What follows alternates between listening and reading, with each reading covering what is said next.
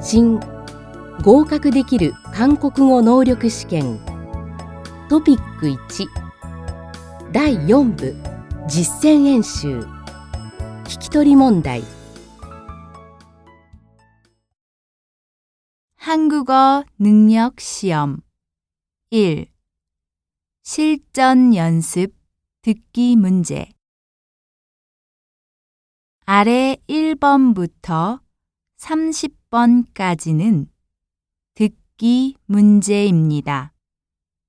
문제를 잘 듣고 질문에 맞는 답을 쓰십시오.